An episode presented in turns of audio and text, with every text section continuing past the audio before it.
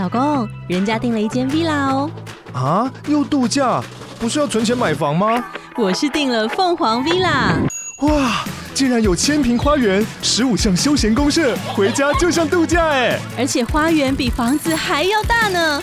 还有我最爱的游泳池，耶！龙大营建 villa 生活，十年防水保固，二至三房，零七三九八五五五五，凤凰 villa。想要掌握即时市场观点吗？订阅郭俊宏带你玩转配息，每天不到十七元，你将享有专人整理的每月读书会、配息热点分析以及热门主题解答困惑。不论你想通过基金、ETF、美股或台股打造你的现金流收入，我们都能为您提供支持。点选资讯栏的订阅链接，了解更多。让我陪你一起投资理财。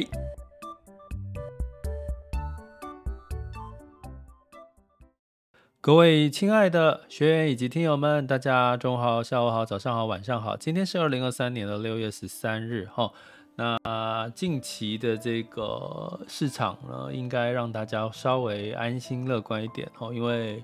仍然是资金追堆叠带来的一个反弹，所以呢，我们就没有什么特别大事情的情况下，我们来聊聊最近有一个新闻，哈。房贷的利率呢，经过这个升息，哈，台湾的这个小幅度的升息，其实现在的利率已经调升到二点零七，平均二点零七左右，哈。那也出现了市面上现在也出现了四十年期的房贷，就是以前缴二十年嘛，后来缴三十年，现在要缴四十年的房贷。哎，请问在座的各位，如果你选，你会选二十年、三十年还是四十年呢？当然，大多数的人从我们过去的教育习习惯，或者是老一辈的人呢，都会告诉你说，其实不要负债，不要欠债，哈。那所以有钱就赶快还房贷，哦，或者是贷的天数，呃，年期不要太长，哦，可以早一点还完，哦。所以呢，在这个四十年期的房贷，大概目前今年以来，大概只有整体来讲，会去贷四十年期的房贷，只占了两 percent 左右了。好，所以其实贷四十年期的房贷不多，其实这也蛮符合人性跟常理的。不过，其实目前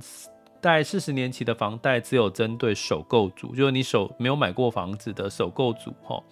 那而且必须要符合没有自用住宅，然后是买来自用的首购资格吼，才能够买。而且呢，四十年房贷也只限四十岁以下才能够贷哦，因为四十年的房贷你再贷个四十年，你已经八十岁了哈，所以。也就是说，其实银行在考虑房贷是考会考虑到还款能力啦。好，就是说你最多到八十岁你要再还款，可能他们会认为那个变数风险太大了。所以基本上四十岁四十年期的房贷只有四十岁以下的人。也就是说，应该现在在收听 Podcast 的人，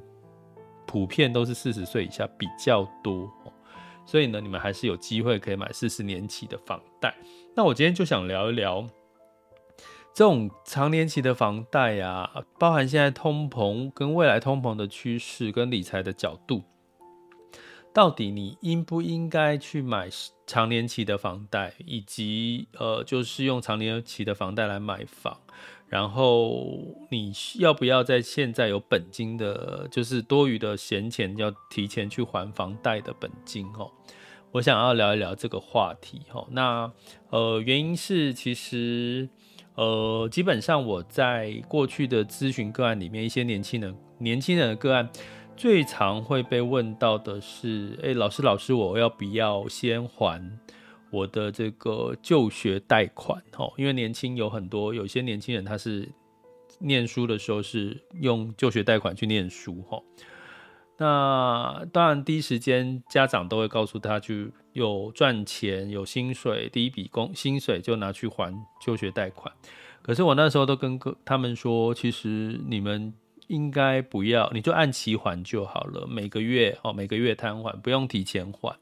因为那个大家知道就学贷款的利率很低嘛。那你现在呢？就是年轻人一定会刚开始，大部分呢，好，现在应该越来越多年轻人会愿意投资了吧？好，不管是 ETF 然后基金，现在 ETF 甚至一千块台币就可以买 ETF 了哦。现在的年轻人真的好幸福哦。我们那个时候。随随便便都要三千到五千，那现在一千块就可以买。你不要再告诉年轻人，不要再告诉我说等有钱了再来投资理财，好不好？因为一千块一个月的一千块你拿不出来，那你真的要好好的去找一份更好、是符合这个贴近通货膨胀的一个工作了哈。那但是应该一千块挤一下应该挤得出来了哈，但是。我要讲的就是，并并不是说，呃，就是一千块投资不好，或者是薪低薪族不好，而是说，其实每个人不应该用，呃，等我有钱了再投资这个借口去，呃。拒绝投资或去了解投资理财这件事，因为你会发现时间越来，等等你回头看，时间是不等人的。等你回头看，已经浪费了五年、十年的光阴，你再回头看，发现啊，早知道我当年应该早点就开始慢慢的小额去投资，因为就是这个累积出来，钱是累积出来，它不会是一夕之间。一千块就变成一百万，吼，它一定是钱是累积出来的，吼，所以我常常跟年轻人说，如果你有就学贷款，你就按部就班的，吼，不要违约，然后就照着还，你也不用提前还，因为你不用提前还的好处是你每个月的可用余额就会增加嘛，那你可用余额增加，你就可以拿一部分去投资，投资理财，你一年的呃获利，如果就算我们比较保守一点，五个 percent 的获利，其实你。就还是远远比就业就学贷款多吼的那个利息来的多吼，这样从理财的角度其实是是是比较，尤其年轻人又有更多的时间吼，二十呃如果说二十几岁到六十岁，也整整整整有将近三四十年的时间可以去分摊掉这个风险吼，所以呢，这是我之前在很多年轻人个案里面，我都会说你不用特别提早去还掉这个。还掉这个你的就学贷款的本金哈，那房贷好，房贷呢四十年起哈。我们讲到房贷呢，跟我们刚刚讲的就学贷款信或者是信用贷款，我觉得我们先要把这个贷款负债这件事情先厘清。我们常常在讲，你有听过所谓的好债跟坏债哈？房贷、信用贷款，房贷是属于好债。信用贷款呢是属于，如果你的信用贷款贷出来是拿去花、去买车，或者是去花在旅游或者是什么的消支出上面的用途，那它就是比较偏坏债类的哈。我举个例哈，我常常讲，其实你说负债身现在身上有负债可不可耻？你去想现在的郭台铭呐，好，或者是台积电的张忠谋啦，哦，或者是 NVIDIA 的。这个 CEO 其实他们都是跟银行借钱来去投资扩厂，增加他们的资本支出。他们不是拿自己口口袋里面的钱掏出来去做资本支出的，这是一件很傻的事情。因为资本支出通常你。把厂房建好，可能都已经要五三五年之后的事。建好之后再开始有产能，开始要那个，其实已经过一段时间。所以如果你是用自己口袋的现金，你可能就会变成是你这段时间的钱就套在那边，你完全没有周转或者是这个投资报酬率的机会哦。所以基本上呢。这些所谓的富翁哦，或者是创业家，或者是所谓的这个企业企业主呢，通常都是跟银行借钱来去支应他的这些比较长期、中长期的一些必要的开销，或者是投资支出嘛，哈。所以负债不可耻，重点是你的债是什么债？如果你今天因为你有房子房贷，而你有了一个房贷的压力跟负债。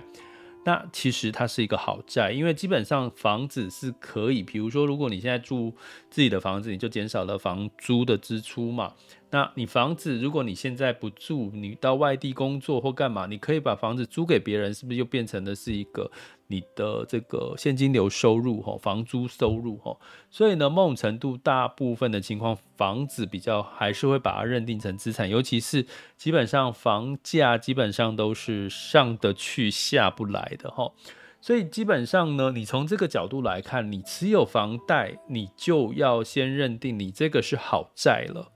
什么叫好债？就算你到时候真的缴不出来，你还是可以把房子卖掉嘛。哦，虽然那个流动性稍微差了一点，你可能要脱手的时呃时间，你可能要自己还是要准备一笔紧急预备金哈。但是至少比信用贷款，你可能就是没有工作收入，你就还是要还掉这些债。可是呢，他也不会给你，他也不是个资产，哦，是就。单纯是个负债，所以房贷呢，你要先定位它，其实就是它是一个好债，所以是一个好债，它也是一个资产的情况下，其实第一个我就想，你有必要提前还本金吗？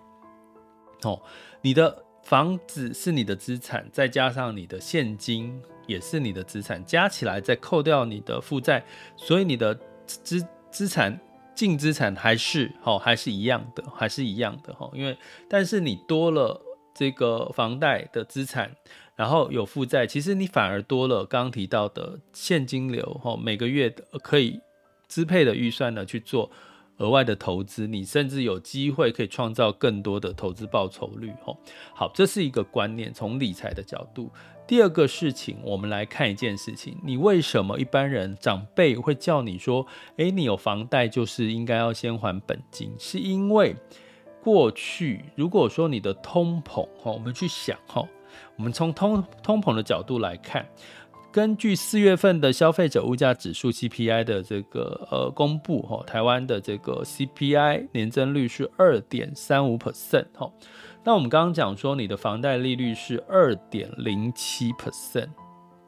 也就是说房贷的利率是低于通货膨胀的，所以你把本金。拿去还掉房贷，其实你的通货膨胀是二点三五 percent，所以你省下的两趴的利息，你还有三点，我刚刚讲二点三五 percent 的通货膨胀嘛，二点零七的房贷利率目前最高的哈，比较高的哈，平均哈二点零七，所以你还有零点二八 percent 左右。你并没有省到啊，因为你的物价就是说，如果我今天房贷利率是三趴，好了，我举个例假设，那你的物价是二点三五趴，所以你去还掉房贷利率三趴，所以你还省了哦，因为你的物价是呃二点三五趴而已嘛，所以你其实实际上是省了这个零点六五左右哦，所以呃你不用去细想去理解了，我用我觉得建议大家用逻辑，就是说你实际上。你房子现在通膨已经二点三五趴了，那你现在房贷利率就算高到二点零七 percent，其实你的还掉的利息、还掉的本金，并没有让你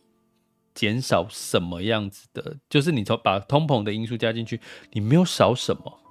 你并没有少掉什么利息，你并没有少掉什么利息，因为你还有零点三五，就是刚刚提到的零二点三五减掉二点零七，还有。零点二八 percent 左右的通膨的成本，那这个要怎么办？你能够去赶上通膨以上，也就是说，我们最近在讲哈，今天我有看新闻，又有提到，实我们的实质薪资仍然是负成长。为什么实质薪资是负成长呢？就是因为我刚刚提到的，我们的这个通膨哈，跟薪资的成长率，通膨还高于我们薪资的这个成长率哈。所以呢，我给各位看一下这个数据，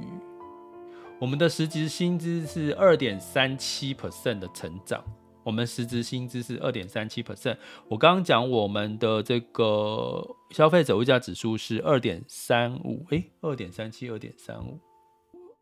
哦，好，那这篇新闻他看到他写。目前实质上的通膨率是，他用二点五四去计算，然后二点五四去计算，然后所以二点三七的薪资成长其实是是仍然是低于通膨的哈，所以其实这个通膨的数据，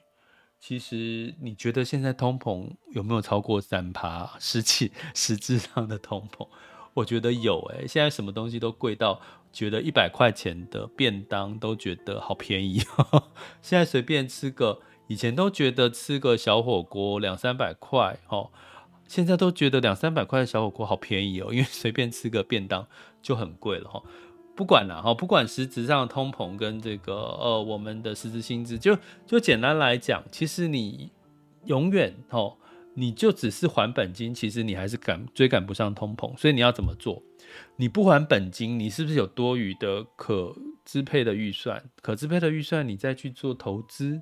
哦，就算你像像我们频道在讲的是这个以息养股，你就去做有配息、孳息的 ETF，或者是存股，或者是这个配息基金，其实它都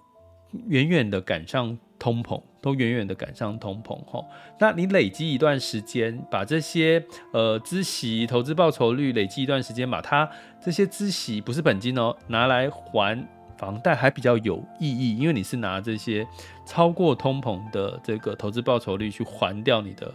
房贷本金，你的本金还是继续投资哈，所以基本上呢，刚刚已经从一个角度哈，通膨的角度，其实你有需要急着还本金吗？其实不需要，因为你还掉的其实你实质上面你还是没有哦，你还是没有真正的你的利息是赶不上通膨啦，通膨是比利息高啦，所以你还了，你利息虽然减少了，可是本金也减少了，可是通膨还是比利息高，好，所以你还不如拿。这个没有还本金的这个预算拿去做投资，好，所以这是从一个理财的角度来看这件事。好，另外还有一个角度跟各位分享，吼，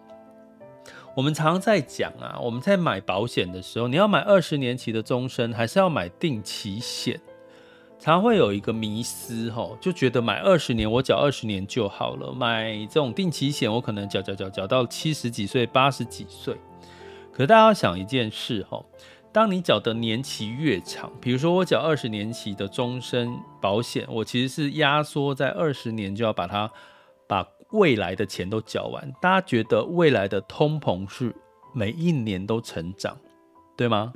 然后呢，我们的这个呃本金就是越来越薄，好，我们的钱就越来越薄。哈，现在的一万块，可能二十年之后，它一万块就相当于可能只剩下五千块了，对不对？所以呢，基本上从通膨的角度来看，我们现在缴的钱，未来都是越来越薄的，越来越薄的哈。所以如果你是这个四十年期，我们用这个二十年期房贷跟四十年期的房贷来做，我先我再先不要跳到房贷，我们用保险来看，你买一个终身二十年期的，你把未来的钱都缴掉了，哦。其实跟你缴到七十几岁、八十岁，其实你想未来你七十几岁缴的钱，跟现在缴的钱都一模一样哦。可是其实你是越缴越少诶。因为你用通膨来算的话，你实质缴出去的这个保费其实是越缴越少，因为你的这个价值是越来越低。可是如果你是买二十年期终身，你已经在前二十年就把它全部缴光了，所以你其实是在比较通膨压通膨，就是它还没有越来越钱的这个所谓的购买力越来越低的时候，你就已经把它缴完了。所以你从这个通膨跟理财的角度，是终身的医疗保险比较好吗？还是这个呃长年期的这个定期显示，其实某种程度，你从理财的角度，你是缴的比较越缴越少，理解我意思吗？哦，听不懂啊，听不懂，再听一次啦哈，这样我们这一集会上传到 Podcast 嘛，好，再听一次，就是说你越缴越长，你的后面缴的固定的金额哈，就是通膨就吃掉了，就是你的金额，其实缴的钱是。缴少了哈，可是你缴很短就把它全部缴完，你反而是缴越多哈。那同样的道理，我们回到二十年期跟四十年期的房贷，你二十年期的房贷，你就是在二十年全部把它缴完。同样道理呢，四十年四十年期的房贷，基本上呢，我觉得啦哈，你可以想到一个，第一个。我缴四十年，可是我每一年要分担的本金跟利息是，当然你总缴的利息是比较多，可是你分摊下来，未来的那个利息钱其实也变少了，本金也变少了。二十年的通膨跟四十年再多了二十年的通膨，其实就很明显的，你未来的这个缴同样的钱，可是其实是你的这个钱的价值是贬值了，这个应该大家理解我的意思。甚至你的房子已经涨涨更多了，哦，你的房价已经涨更多，可是你缴你缴的房贷是越来越少的，哦。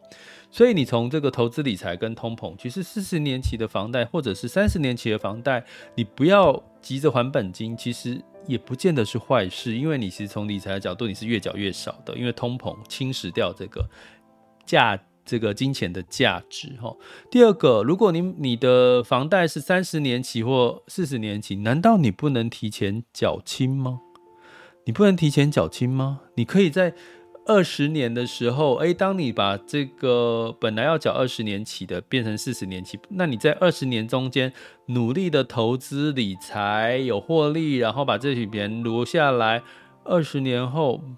把后面的房贷全部缴清，不行吗？这个弹性跟选择权在谁身上？变成是在你身上。如果你二十年期的房贷，未来想要后悔了，想要延长成三十年期，银行会给你延吗？不太容易，因为你的这个贷款条件，哈，你又不一样，哈。诶，如果你是四十年期的房贷，哈，通常四十年期的房贷风险比较高，所以银行比较不愿意。你要他要去评估的条件又更加的严谨，哈。那所以你说你四十年期的房贷，未来想要缩短成二十年期或提前还，或者是把它转换成二十年期的，换算下来，你觉得四十年期换算成二十年期有没有比较容易？当然有啊，因为基本上四十年期的风险是远大于二十年期，因为你不知道这四十年这个贷款人会发生什么风险。那如果你缩短成二十年期，其实银行某种程度是乐见的，因为你的风险。是降低，变数是降低的哈，所以如果你投资三十年期、四十年期，其实你后未来想要调整、提早还款，或者是这个呃所谓的转换，其实都转换成短年期的，其实弹性是很大的。可是你二十年要转换成三十年、四十年，你等于你的条件要变严格了。如果你的当下的条件不好的话，所以。从这边，我想要跟各位分享，因为房贷利率又回到了两个 percent 了。因为两个 percent 是在我大概十几年前那个时候，房贷利率两个 percent，然后一直降降降，现在又回到两个 percent 了哈。因为这个通膨整体的状况，可是呃，跟各位讲，我我们讲后面的一个后话，就是通膨，大家觉得回不回得去？我讲几个让大家来评估一下，通膨回不回得去。第一个，现在过去是全球化、全球供应链，也就是说呢，工厂可能你可以在大陆啊，可以在这个这个新兴市场，在东南亚，然后呢，我的市场可能是在美国哈。可是现在不一样了，现在短链革命革命，中美贸易战哈，因为疫情的关系也是一个影响，所以所有的短上中下游全部都跑到市场端了。比如说台积电，好跑到美国，哦，干嘛？因为它就是一个上游嘛。然后呢，直接供应下游厂商。特斯拉呢，设厂在中国上海，好，那它就是在上海制造的电动车，在卖给上这个中国的市场。所以呢，成本其实是增加的，成本其实是增加的。再加上第二个，我跟各位讲，二零五零年几乎全球都要达到碳中和。零碳排的这个要求开始，好，明年呢，台湾要科碳费，好，对企业科碳费，好，接下来呢，欧洲会科碳税，好，全球都会开始科碳税，所以呢，这些情况，企业成本不就增加吗？企业成本增加要转嫁到谁身上呢？不就是转嫁到我们消费者身上吗？再加上现在愿意去做这些服务业。这些制造业这些的人越来越少了，大家都约都想要找一些比较呃，就是大家知道嘛，比如说在这个工地建案呢，很越来越找不到这个工人，建筑工人哈，原因就是这个大家都不太愿意去做这些事，所以你必须要调高薪资才能够找到这些人，调高薪资也就调高了这个成本哈，所以你去想哈，未来通膨回不去了。这我我刚刚讲综合这几点是未来的一个大趋势哈，回不去了，除非什么？其实我还蛮乐见 AI 跟机器人的出现，因为 AI 跟机器人有机会降低成本嘛。因为透过 AI 提升这个制造的效率啊，用机器人取代人力，其实某种程度是可以降低企业成本。降低企业成本对我们的这个物价通膨其实是有一定的帮助哈。但是碳税下得来吗？下不来了，对不对？大家知道吗？碳税这。二零五零年之前，哎，企业都要加碳税。大概碳税我们有一个数据，大概会增加、减少企业的获利百分之二十四。就是说，企业获利十个 percent 的话，好，本来获利十个 percent，把碳税加进去，它可能变成七个 percent 左右的获利。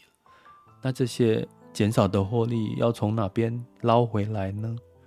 不就是我们在做？各位的终端消费者嘛，哈，所以通膨，我刚刚讲这些逻辑，只是要告诉各位，其实通膨或从理财的角度，其实你更要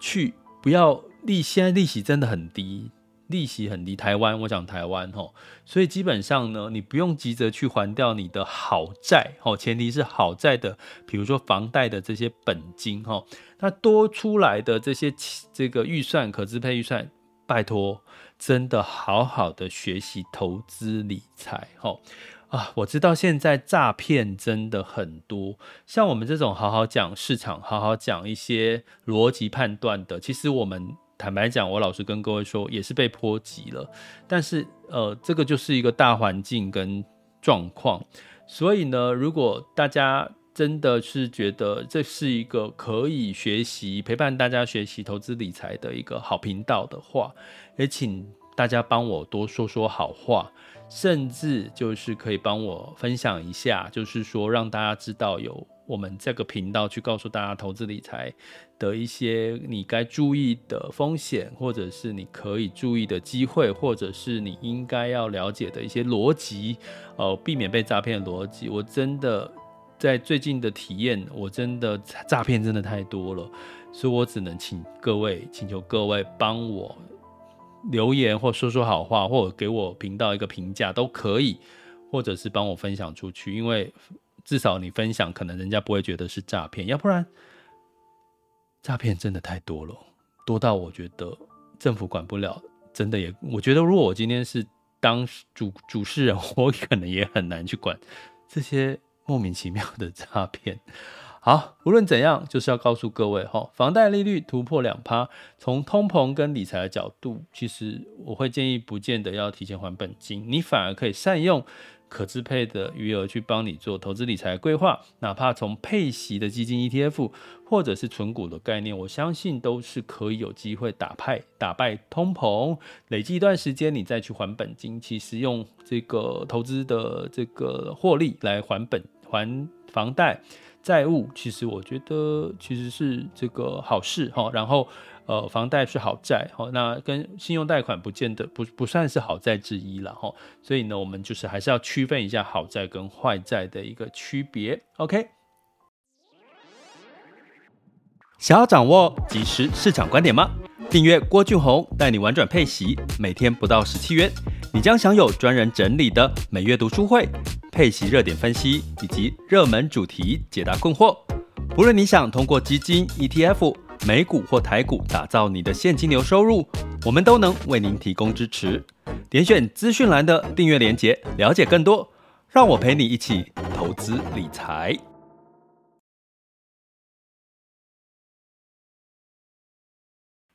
好的，接下来进入到二零二三年六月十三日全球市场盘势轻松聊。首先，我们看到风险指标部分，近近月 VIX 恐慌指数是十五点五，现在当下 VIX 恐慌指数是十五 percent，呃，十五了，好，不是 percent。十年期美债殖利率是三点七三三七 percent，好，所以你会看到很有趣的是，近月 VIX 恐慌指数有稍微呃。现在当下 VIX 恐慌指数有稍微上升哦，可是今月 VIX 恐慌指数是下降哈。那十年期美债殖率稍微走升哈。那原因是接下来呃周二、周三呢就会有一些，比如说联准会召开六月份的货币会议哈。公币公布货币结果，还有 CPI 数据的公布了哈。那在这之前呢，其实让这个美股的科技跟费半都大涨了哈。那估计是对于接下来的货币宽松的情况会比较乐观。道琼上涨零点五六 percent，S&P 五百、纳斯达克跟费城半导体分别上涨零点九三、一点五三跟三点三一个百分点，其中台积电 ADR 上涨了四个 percent。那会跟我们在昨天有特别提过哈，这周要留意的是 AMD 也有该召开他们技术大会，应该多少或多或少都有关系，因为 M D 也是另外一个 AI 的题材哈，除了这个辉达之外。那在欧股其实也是有稍微的受到正面的影响哈，这个今天的《工商时报》大大的头版的画面就是瑞银正式宣布公这个完成了瑞士信贷的并购，而且会加强哈，在它的广告版面特别提到会加强这个这个客户资金的安全哈。所以呢，基本上这件事情也激励了欧洲股市的小幅上涨，泛欧六百上涨零点一六 percent，德法英分别上涨零点九三、零点五二跟零点一一个百分点。那在雅股哈，普遍都是上涨的，除了 A 股是下跌零点零八 percent，在周一的时候，其他的日经、台股、台香港股市都上涨不到一个 percent 的哈。那我们来看一下，今天是现在时间是十二点二十九分。呃，今天的台股当然在台积电 ADR 涨了，呃，涨的三趴以上之后呢，今天台积电也是上涨了二点九六 percent，来到五百九十一块钱，好，快接近六百块了。那台湾加权指数目前上涨两百五十五点，来到一万七千两百一十点五八，上涨到一万七千两百多了哈。如果以这样的一个态势，一万八似乎是之前有这个机构。机构在看的一个万八的一个指数，不过通常越呃急涨，通常会有一些压力哈，一千七一万七是一个压力，呃会不会今天涨了，明天修正哈？其实大家还是要留意一下，所以这个时候建议就是不要追涨，但是也不用急于杀跌，可以适度的设定停利点哈。那柜买指数上涨一点三 percent，那今天金融股呢就没有表现的出，普遍是电子股在做一个呃冲刺的一个一个领头羊哈。那在港股的部分先跌后涨哈，恒生指数上涨零点四 percent，恒生科技上涨二点一 percent，上证指数目前是小跌零点零六 percent，来到三千两百二十六点八九哦，目前是三千二左右徘徊，还是站不上三千三。深圳指数上涨零点三九 percent，那在日经二二五是上涨二点零六 percent 哦，所以日经指数诶，台股是上涨一点五一而已，日本日经二五是上涨二点零六 percent 是更猛的哦，所以其实台股猛，日经二五更猛。南韩综合指数呢上涨零点五 percent，新加坡海峡上涨零点二八 percent。哎，那个订阅学员，我们 EP 零一有特别提到，我们加注了两两个 ET，就一个 ETF 一个基金跳这个经过我们的标准。去筛选的这个日经二五相关的这个热点清单分析，呃，请订阅学员回看这个 EP 零一昨天才上架的六月份 EP 零一的热点清单分析的单元吼，应该对大家会有帮助。好，所以今天雅股也是这个红彤彤哈。那能源的部分呢？呃，这个油价八月份的布兰特原油下跌三点九 percent，到七十一点八四美元每桶哦。那原因是这个对于能源的接下来的需求是不是市场是比较稍微悲观一点的哈？所以我要跟各位讲，现在的情况是基本面弱，可是股市强。基本面弱，股市强，你永远要记得。现在是这个状况，帮自己稍微浇盆冷水，冷静一下。现在是基本面弱，股市强，因为资金堆出来。我已经跟各位讲了，在这个区域银行的时候，其实美国又印钞票了，而且大家记得吗？在六月初，美国通过举债上限，举债上限通过的意思是什么？就是在印钞票啊，举债上限通过。上调举债上限，这次是六月初是这个呃这个通过是在上调举债上限，所以美国又可以多印钞票了。这个我好像之前没有特别提醒一下，比较比较白话的说法哈。六月一号举债上限解决的意思就是美国又可以再多印钞票，所以多印钞票带来的就是这个资金又往。风险性资产流入，可是你要小心，接下来仍然会有，只要是谁往哪里走，哦，这个水能载舟，亦能覆舟吼，所以它往哪边流，它要撤也是很快，所以要建议大家，真的建议大家提醒大家，提醒大家设定停一点，停一点，停一点。好，那金价的部分呢？八月份纽约黄金期货是下跌零点四 percent，到一千九百六十九点七美元每盎司哈。那金价也是个这个 CPI 跟这个联准会估计呢，通膨也不会太大的降幅，呃，也不会有太大的升息或降息的讯息，所以黄金稍微小跌然后，没有避险的需求。那在美元指数呢，稍稍的走高，哈，来到一百零三点六四五三五，美元兑台币是三十点七八，其实美元是走高的，三十点七八，可台台股还是强强棍，哈。那美元兑换人民币是七点一四四六，哈，美元兑换日元是一百三十九点六，哈，美元稍微走强，所以呢，呃，建议大家在资金的狂潮之下，顺势而为，不要逆势而为，哦，不要说，呃，市场的资金在做多啊，你就是要看空，好，我们在讲。基本面跟这个资金面走向走势是不一样，不是要叫大家看空，而是你要小心它回防，它会这个修正的。随时修正的可能，修正不代表看空，因为下半年哦，记得我们 EP 零一开始讲，下半年其实是进入到低基期的时候了。不管是从美股或者是美国或者是台湾的相关的数据都进入到低基期，数据就不会比上半年差哈。所以呢，基本上呢，就是只是要提醒大家，呃，防止股市急涨带来的修正，好吗？